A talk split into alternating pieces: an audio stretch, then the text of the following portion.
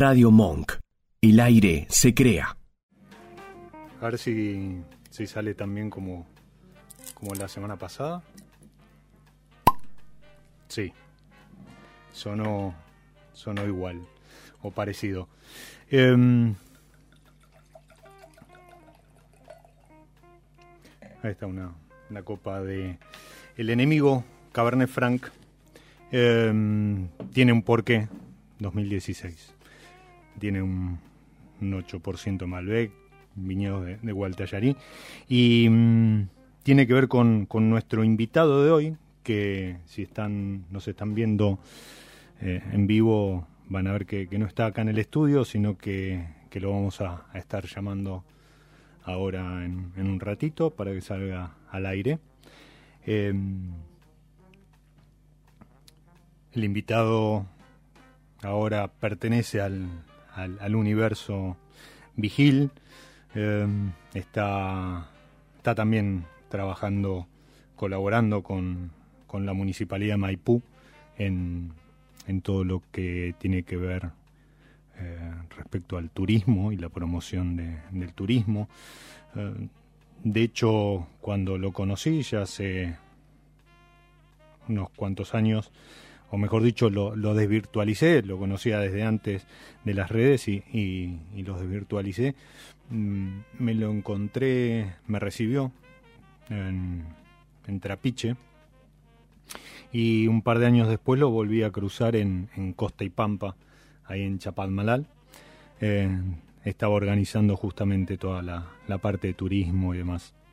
Después, eh, bueno, seguramente nos contará eh, en un rato qué fue de su vida y, y hoy y hoy está y hoy está trabajando en, en, lo que es el, el, universo Vigil, que bueno, incluye Casa Vigil, eh, Palmares, República, eh, La Bodega, Enemigo Wines.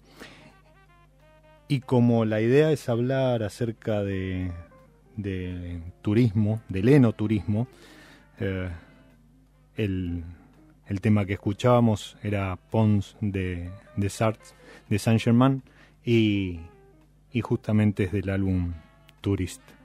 Entiendo que estás al aire, Gastón. Así es, te estoy escuchando. Ahí está, muy bien.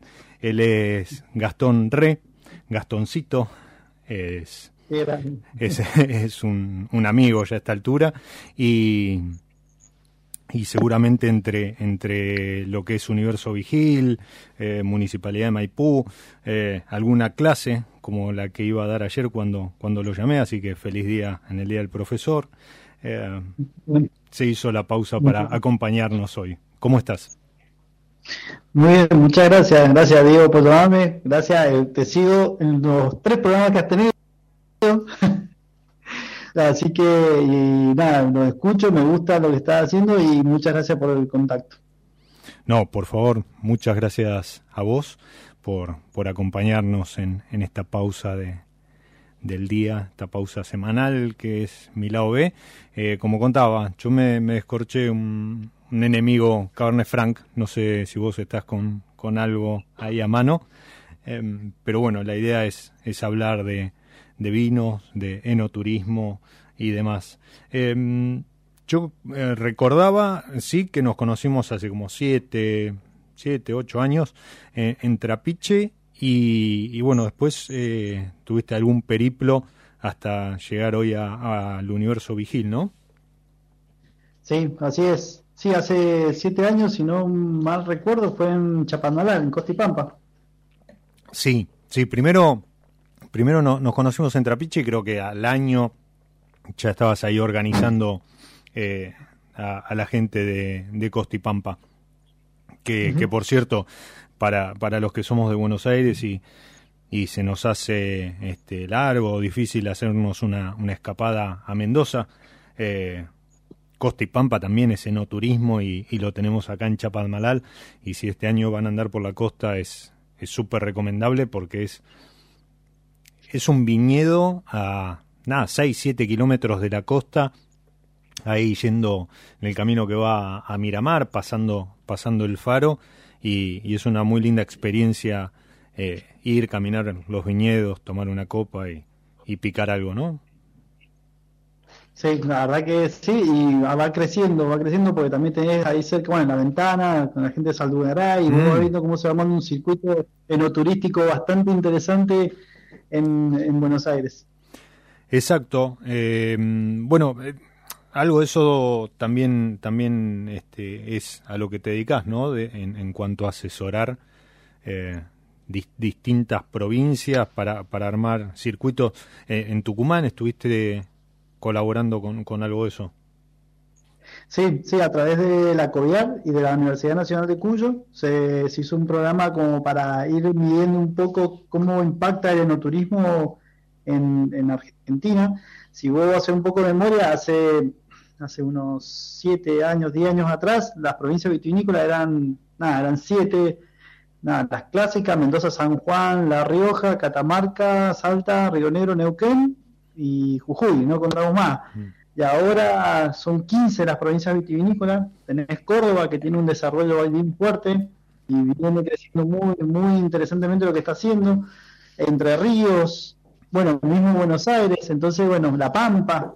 Entonces está viendo que se está, un, digamos, una región vitivinícola en cada provincia tiene su polo y tiene su historia. Por ejemplo, eh, me tocó ir a Entre Ríos hace ya un año, un año y medio atrás, y me sorprendí, porque Entre Ríos, antes de una ley que hubo en 1913, la ley que hizo justo José Urquiza, eh, había más de 5.000 hectáreas de viñedo. Y se determinó que la zona productora de, vitivinícola de la Argentina tenía que ser Cuyo, no Entre Ríos. Entonces arrancaron y quemaron todo y me contaron que a muchos abuelos que eran descendientes italianos, españoles, que tenían la vitivinicultura como algo fuerte, lloraban y, no le prohibían cultivar viñedo. Había, estuve en una bodega que, si mal no recuerdo, fue Boulier Sermet, que tenía un, destilador, un alambique, y me dijeron que ese alambique lo rescataron porque lo enterraron para que no lo encontraran. Eh, bueno, cosas que que pasan en, este hermoso país, ¿no? O sea, que, pasan y que, han pasado, pero, pero bueno, qué sé yo, en su momento también este, se desplantaron eh, vides porque este, decían que, que no eran productivas o, o, variedades este, que no estaban de moda y, bueno, hoy hay, hay, varios proyectos que están rescatando, ¿no? Hay, hay un estudio ahí del INTA con, con lo que es las criollas que, que es impresionante. Eh, las criollas, para, para los que no saben, son las, las uvas que surgieron de las primeras variedades que trajeron los, los españoles en cruza con variedades autóctonas. Eh, la, la, más emblemática es el torrontés, ¿no? Eh, pero chica con moscatel de Alejandría. Exacto. Eh, pero bueno, nada, este, sí, son algunas cuestiones que no se entienden mucho, pero sí, es verdad. Yo, por ejemplo, ahora estoy, estoy planificando un, viaje a San Luis y, cuando vos este, pedís información de, de lugares para alquilar, cabañas o complejos, incluso ya te nombran este, bodegas o, viñedos como parte de eh, lugares de interés para visitar cosa que antes era impensado, ¿no? O sea, tenías que ser muy wine lover, wine geek, como para, para decir primero, o planificar, no sé, este, un viaje a Mendoza sin corriéndote el rafting, ¿sí? O que, a ver, que también está muy bueno como actividad, pero digo, eh, pero, pero ir de viaje a Mendoza a recorrer bodegas y viñedos. Eh, o ir de viaje a, no sé, el NOA y recorrer viñedos. Y, y hoy hay, hay un calendario de eventos eh, más, que, más que importante. Eh, la, fiesta de la vendimia en Mendoza, en San Juan, que son digamos las principales, eh, los principales eventos, quedaron como uno más dentro de un calendario que suma, no sé, la Premium Testing en, en Mendoza. Este, le mandamos un, un abrazo a, Nico Aleman, que, que ayer fue su cumpleaños y que está está terminando de ultimar detalles para, para la, edición que se va a hacer en Lima ahora en octubre, pero que es un, evento reconocido por turismo de el ente de turismo de, Mendoza o o, por ejemplo el, el, Coprobi o la Semana del Torrontés en, en Salta, eh, o, los tasting, no sé, el que hace eh, Francisco Rivero en Buenos Aires o el que hace José Miranda en Mar del Plata, que, que pasan a ser eventos eh, principales como plan de, de, viaje, de escapada, ¿sí? Después uno hace otras actividades relacionadas, pero eh, me parece que es, que es de destacar. Y, y si bien, y eso eh, quisiera que, que, me lo digas vos, es una actividad incipiente, el enoturismo, eh, sobre todo para los mendocinos, ¿no? O sea, siempre dicen que, que son pocos los que van a comer a bodega o van de visita a bodega, los propios eh, lugareños, pero en, en, el mundo, en España, que es eh, hoy potencia, a lo mejor en lo que es enoturismo, eh, se han dado cuenta de que obviamente el vino, la vendimia es nada, uno, dos, tres meses en el año, pero que después el resto del año se pueden planificar visitas, actividades a, bodegas, a viñedos y, establecer una relación con el consumidor más allá de la botella. Sí, tal cual. Tal cual lo decís vos. Mira, es paradójico porque, mm, bueno, vos lo sabes bien, el consumo de vino en la Argentina está cayendo, pero el turismo del vino está aumentando. Eh, entonces, por un lado, la industria va perdiendo consumidores o volumen en el consumo y por el otro lado estás viendo que cada vez hay más enoturistas y tal cual decís vos, hay un fenómeno muy, muy importante que es que el mendocino no visita bodegas, en Mendoza más que nada, y, eso es como que en España le estaba pasando lo mismo, es decir, el enoturismo español estaba muy consumido por europeos no españoles y el español era dentro del, digamos, del cliente interno era muy bajo, inclusive no ni siquiera crecía. Eh, y bueno, eso es un trabajo que tenemos que hacer desde el enoturismo, pero también hay algo real que es lo que vos dijiste, que es una actividad muy reciente. Yo me acuerdo haberme iniciado en el año 2000 tres trabajando en Zucardi y después del 2001 cuando comenzó el, boom, digamos, con la evaluación que hubo en ese momento, venir para la Argentina, comías y tomabas muy bien y lo que estamos viendo ahora es algo similar. Vamos a reciclar promociones y demás, pero sí, sí, era la pregunta que, que venía. Contame un poco justamente eso, ¿no? ¿Cómo, cómo ha impactado, cómo lo ves vos? Em, eh, hace poco estuve eh, visitando Mendoza por, por temas laborales y, tuve la, oportunidad de, cenar y compartir charla con, con, Gastón, a quien agradezco públicamente, pues fue muy, muy generoso. Y, y me contabas el, el, boom que están viviendo con estos tres vuelos directos de, de San Pablo. Tal cual, tal cual. Tenemos, hasta hace un par de meses atrás había un, dos vuelos directos a través de Gol y ahora la TAM también tiene sus vuelos. Ahora son tres. tenemos un vuelo también a través de la TAM a Perú, uno a Panamá. Eh, y bueno, eso, esto que vos ves que el de, el de San Pablo creció, es decir, se incorporó uno más semanalmente. Hay un vuelo en el verano que va a Mendoza Río, que es muy parecido al que se inaugura en el verano Mendoza-Mar del Plata directo. Mm. Y el gobierno está trabajando para que en el próximo año 2020 hacer un Mendoza-Madrid. Bien, bien.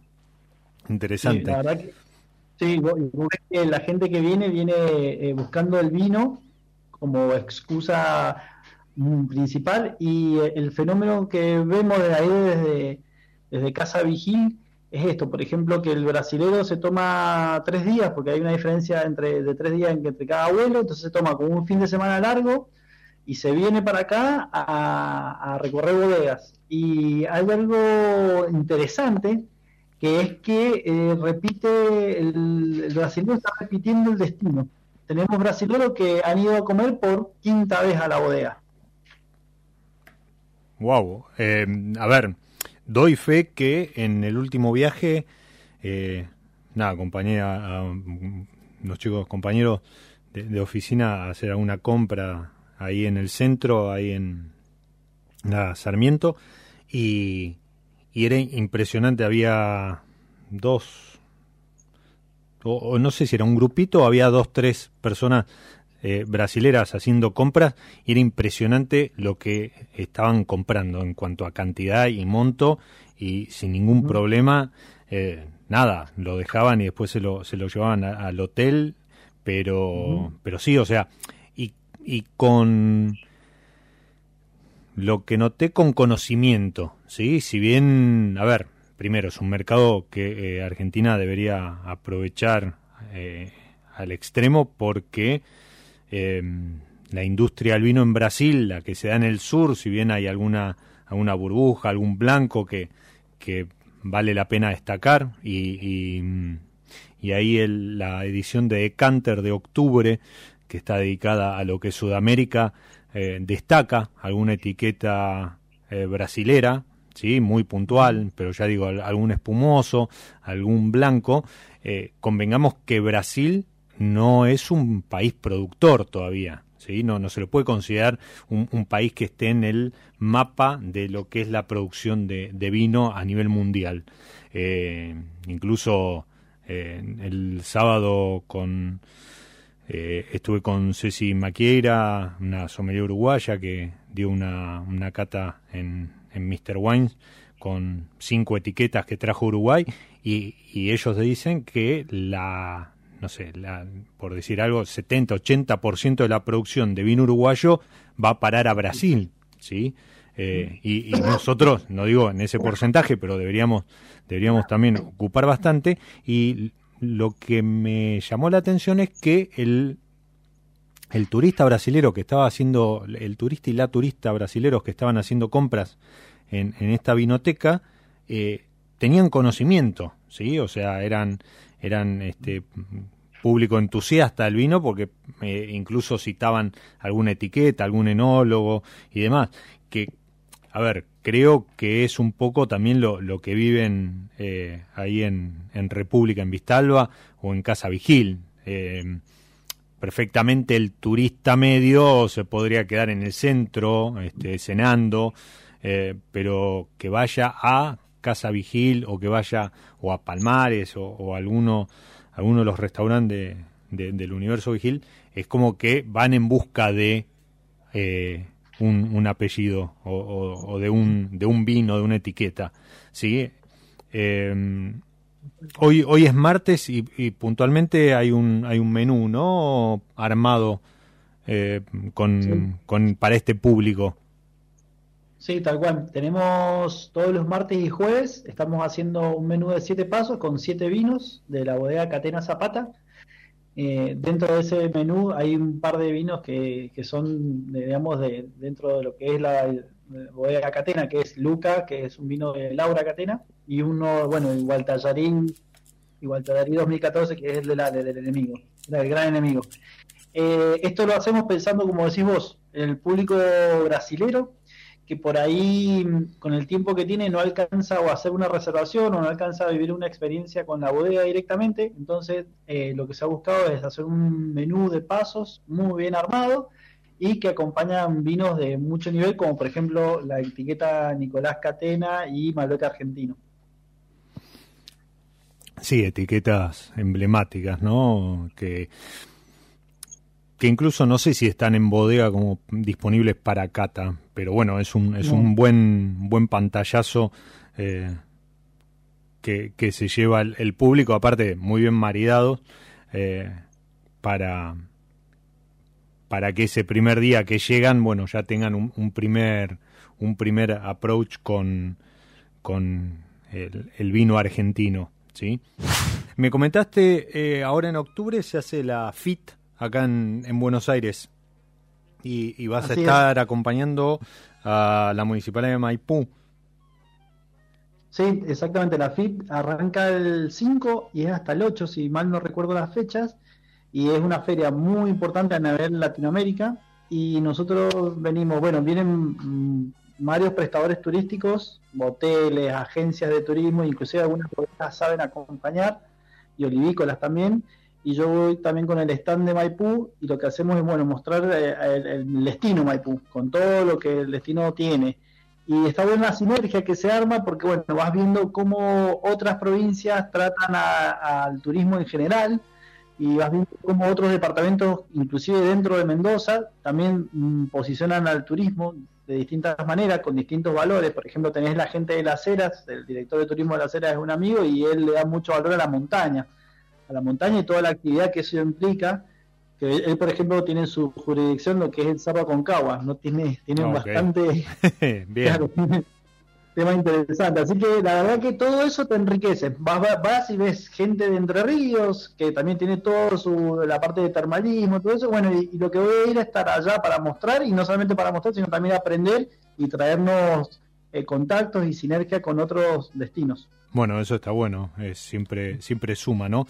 Y, aparte, más allá de, de, de lo que es turismo, turismo extranjero, eh, también el turismo interno es, es algo que, hay que aprovechar, sobre todo en este contexto eh, socioeconómico, político, eh, convulsionado, en donde entiendo que mucha gente se va a volcar con, con, un tipo de cambio a lo mejor no tan favorable, se va a volcar a lo que es turismo interno, entonces bueno, hay que estar preparado, preparado para eso. Porque además eh, las vacaciones de verano coinciden con lo que es plena vendimia. Claro, tal cual.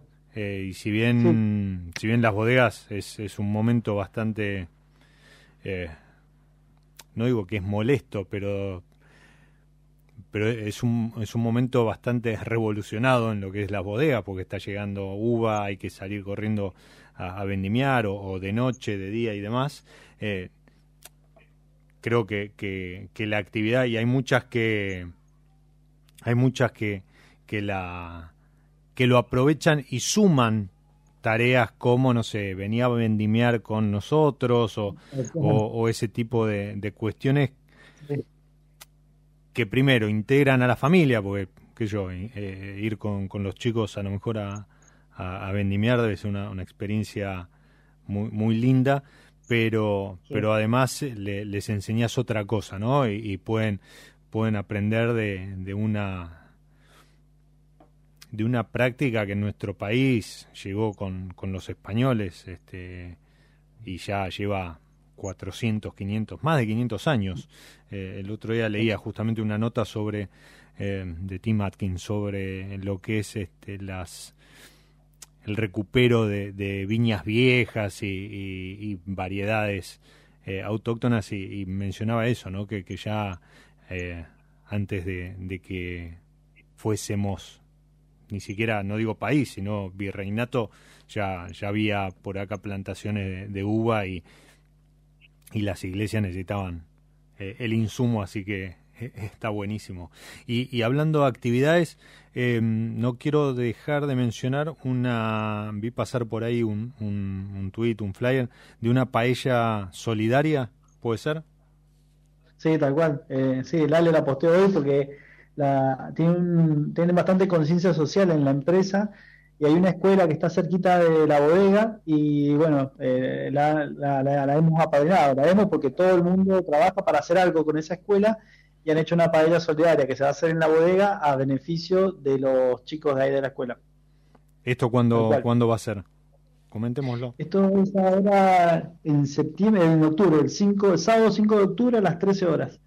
Bien. Va a ser el, eh, evento de la, la escuela se llama José Sixto Álvarez. Y está en la misma calle que está la bodega. Cuando hablas de la bodega, eh, Casa Vigil. Casa Vigil, esto es Chachingo, donde está, donde está la casa de, Alejandro y donde está, esto es Maipú. ¿Mm? Bien. Estamos muy cerquita del Río Mendoza y es el evento que, vamos a hacer ahora en octubre para beneficio de esta escuela que, bueno, está cerquita de la bodega. Bien, eso está bueno, ¿no? Porque a veces eh, entendemos a la bodega como el, producto vino y, como, como una entidad ahí aislada, pero pero no tenemos que olvidarnos que, que las distintas bodegas también están inmersas en una, en una sociedad y son muchas las que hacen un, un trabajo de responsabilidad social eh, empresaria importante, ¿no? Con todo su, su, su entorno. Desde esta escuela que vos mencionás, desde, no sé, la gente que trabaja en la viña, la gente que trabaja, bueno, ¿cuánta gente trabaja en lo que es Universo Vigil? Lo que es restaurantes, por ejemplo. Mira, sumando toda la gente de servicio y cocina, son casi 200 personas. 200 personas, o sea, es un número impresionante. Impresionante. Sí, porque, porque, bueno, hay gente, y encima es, un, como vos decís, un universo que no para nunca, es de lunes a lunes, y un poco lo que vos estabas diciendo, las bodegas en esa época, que era época de cosecha, en una época hermosa en la que estamos trabajando las 24 horas y vos ves que hay gente, que hay movimiento, que entran camiones, proveedores y la verdad que eso es parte de la vendimia, eh, te pones contento, te pones feliz porque vos ves ese movimiento que hay que, no se ve en otra época del año. Y, eso te da, digamos, te da la pauta de que hay actividad, de que hay actividad económica, de que hay trabajo y eso yo como mendocino me siento feliz, feliz cada vez que, que viene la vendimia. Bueno, por eso la fiesta, ¿no? Por eso es una fiesta la vendimia, más allá de incluso la, bendición de los frutos y, y, a lo mejor, bueno, algo, lo, pintoresco de, del espectáculo en sí, pero, pero entiendo que además cada, cada bodega tiene su propia fiesta porque lo vive de esta manera.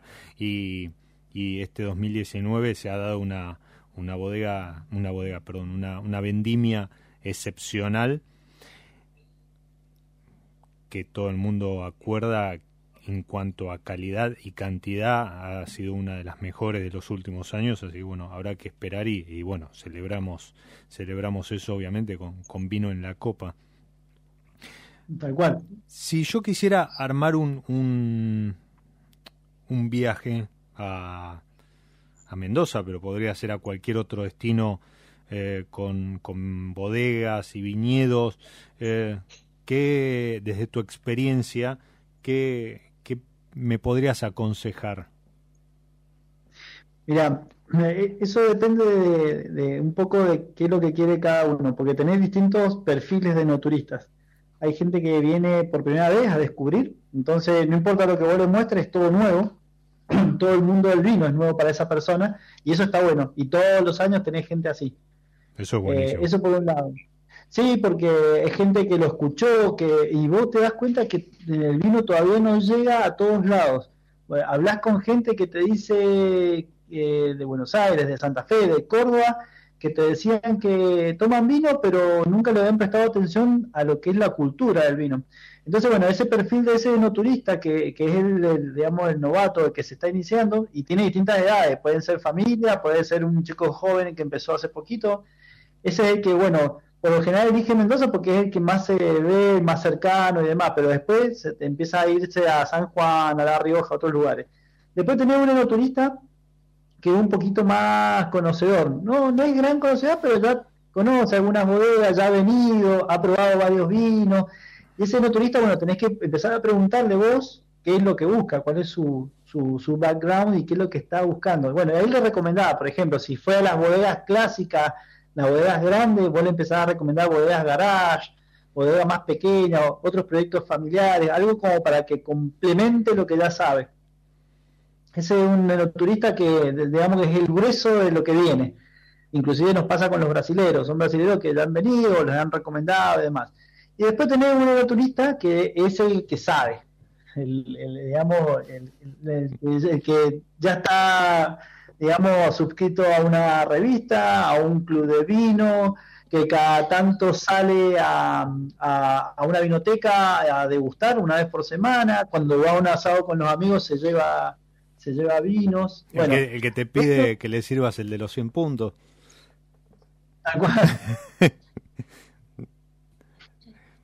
Bien. Claro, bueno, es, el que esto, el que, busca, escucha la radio, busca programas relacionados con el vino, porque en estos programas de radio recomendás un vino, recomendás un lugar. Em, bueno, es eso. Y bueno, entonces dependiendo del perfil de esa persona, es a dónde lo mandaríamos, a dónde lo, lo, lo qué, le recomendamos. Ok. Yo hace, hace un tiempo, bueno, fue mi, mi primer nota que escribí eh, mucho antes de que existiera mi lado B y, bueno, el, a principio de este año hicimos un, podcast con, con vos y, un poco la, la refloté.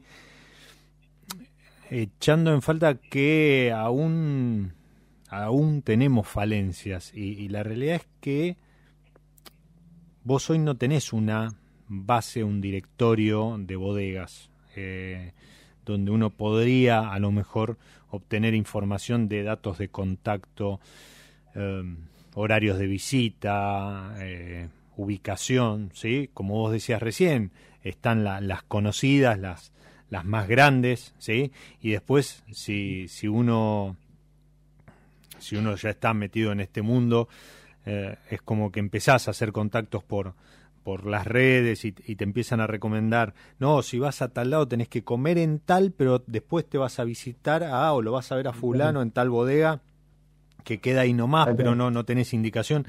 Y, creo que, que desde, desde los gobiernos ah, deberían empezar a hacer algo de eso.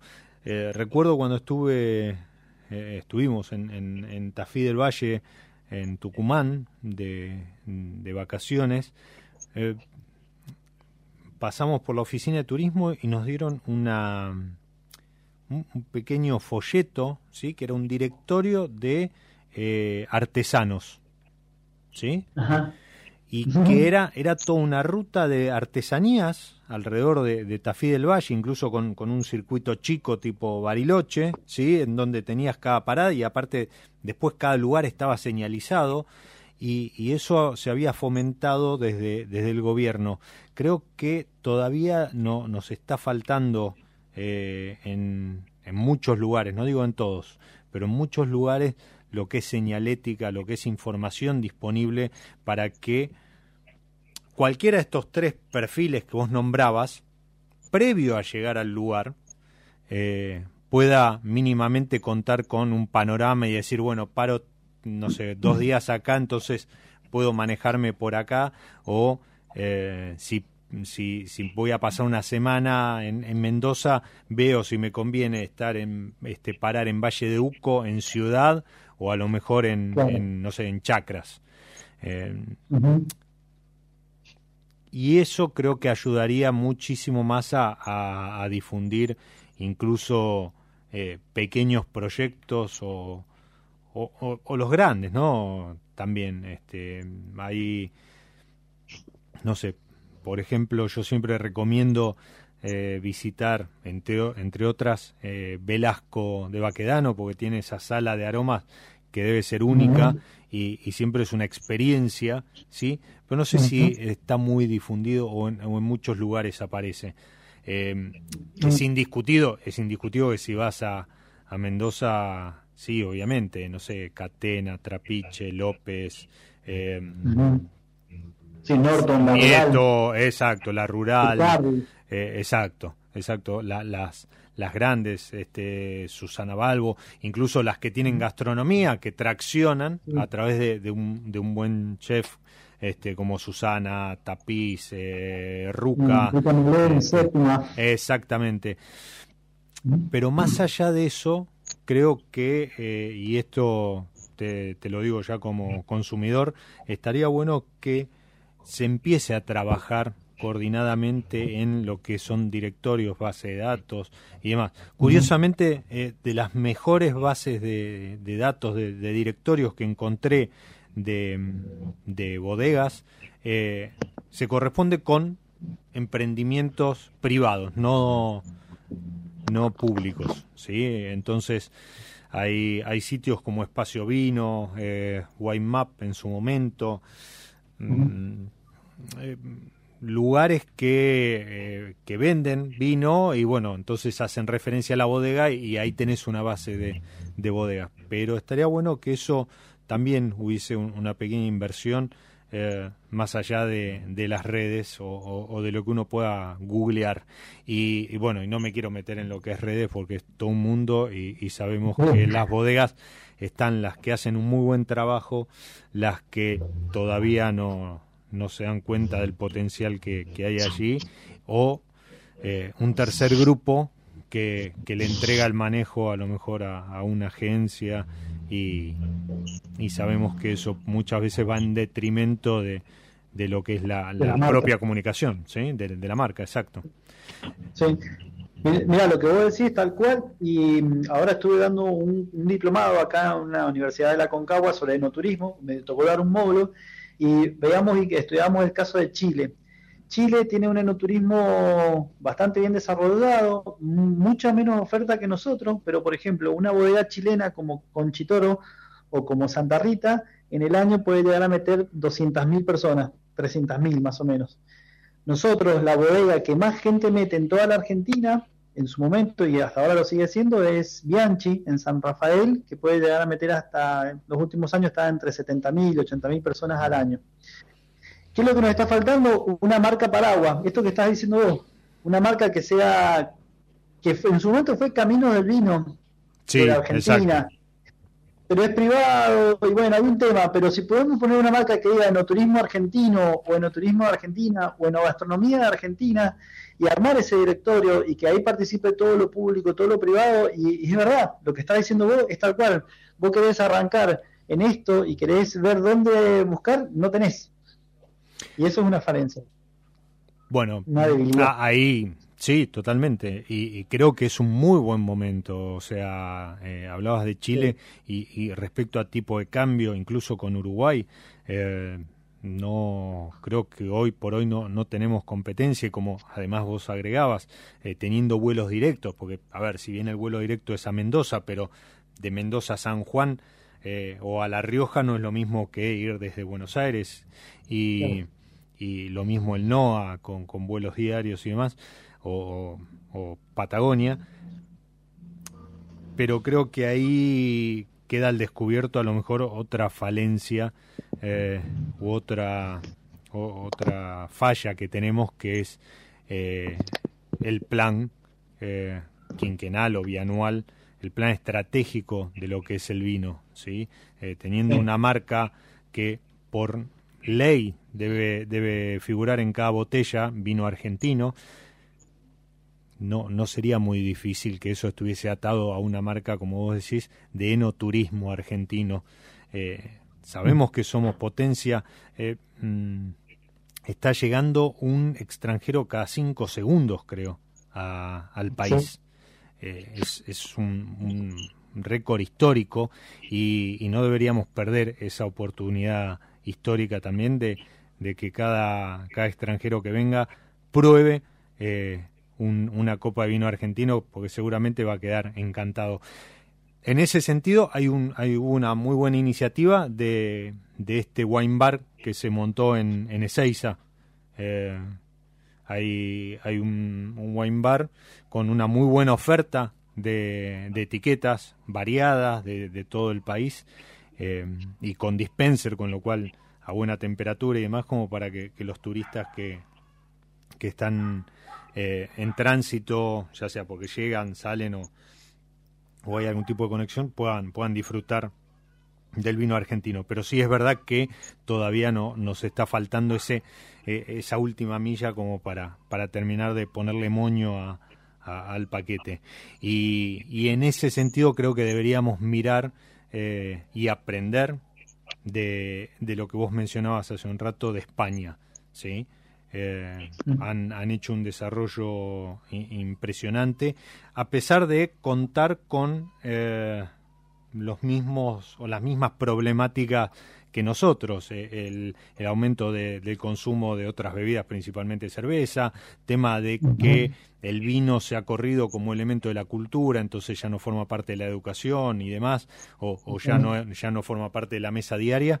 Y y además em, esto de la baja del consumo, ¿sí? Nosotros muchas veces vemos la, la, foto nacional y decimos, uy, no, estamos en 18 litros por, por, por persona cuando llegamos a tener 90. Bueno, a ver, yo me olvidaría de tener 90, 70, 50 litros por persona eh, por mucho tiempo, porque a nivel mundial es, es un es una medida que se ha modificado por cambios en los hábitos de consumo, en la alimentación, en, incluso en, la cultura y demás. Eh, pero no deberíamos desaprovechar lo que en lo que respecta a, enoturismo. Eh, y en ese sentido, la recomendación es que no se pierdan entonces el stand de la MUNI de Maipú, del 5 al 8 de, octubre, en, en ¿dónde es? ¿En el rural? En la rural, sí, el, programa rural. Bien, bien, ahí vas a estar vos recibiendo a, la gente. Sí, señor, ahí está, vamos a estar degustando vino, obviamente, aceite de oliva, pasta de aceituna y todos los productos que salen acá de la tierra maipucina. Eso, a ver, eh, si bien es mi lado B y el vino y demás, eh, nombraste el aceite de oliva y eso lo quiero dejar como, como pendiente, porque ya no se nos está yendo eh, la hora, pero me gustaría en una próxima salida, entrevista y demás, que hablemos un poquito también de lo que es el aceite de oliva. Bueno, mirá, en Maipú tenés eh, cinco olivícolas que abren al turismo y que complementa perfectamente el turismo del vino. De hecho, entra en el enoturismo. Porque es, en todos los restaurantes, bueno, vos viste que fuimos y en los restaurantes te ponen aceite de oliva. Y muchas bodegas tienen su propia marca. Bueno, ni hablar, su un pionero y todos tienen su propia marca. Entonces, eh, es algo que va en la cultura, va, eh, digamos, adosado a la cultura del vino. Acá cuando te iba mal, contaban los viejos que cuando te iba mal con la cosecha de la uva, con, el, con la aceituna salvabas los costos o salvabas el año. Bien, bien, está bueno eso. Claro, y viene después, es justo después de la cosecha de la uva, que termina abril-mayo, dependiendo del clima, vos cosechás la, la aceituna en junio. Y eh, con eso, y bueno, y ahí te das cuenta y entendés un montón de cómo funcionaba antes todo esto, de parte de los inmigrantes, parte de la dieta mediterránea, la aceituna, el vino, esos son cosas, son valores muy fuertes que tenemos que, rescatar y poner en valor. Y mira, yo voy a estar yendo para allá, te voy a llevar una degustación de aceites para que vos y te vea, para que vos lo hagas o lo, lo, puedas armar ahí y te voy a contactar con uno, un especialista que, que te diga bien el, del aceite, de dónde viene cómo se hace, porque hay una característica muy importante, San Juan y Mendoza, por el lugar geográfico y por los suelos que tiene, tiene un nivel de acidez muy bueno en sus aceites que hacen que sean de una calidad extrema, muy buena, de, la mejor. Eh, no así en otras regiones, digamos, del país. Pero bueno, eso es más técnico y es para otro programa, como dijiste. Perfecto, entonces queda, queda pendiente. Gastón, muchísimas gracias por habernos acompañado en esta pausa que, que se llama Mi lado B. Y te despido entonces hasta la próxima voz y a todos los que nos están escuchando. Escuchanos en www.radiomonk.com.ar o buscanos en TuneIn.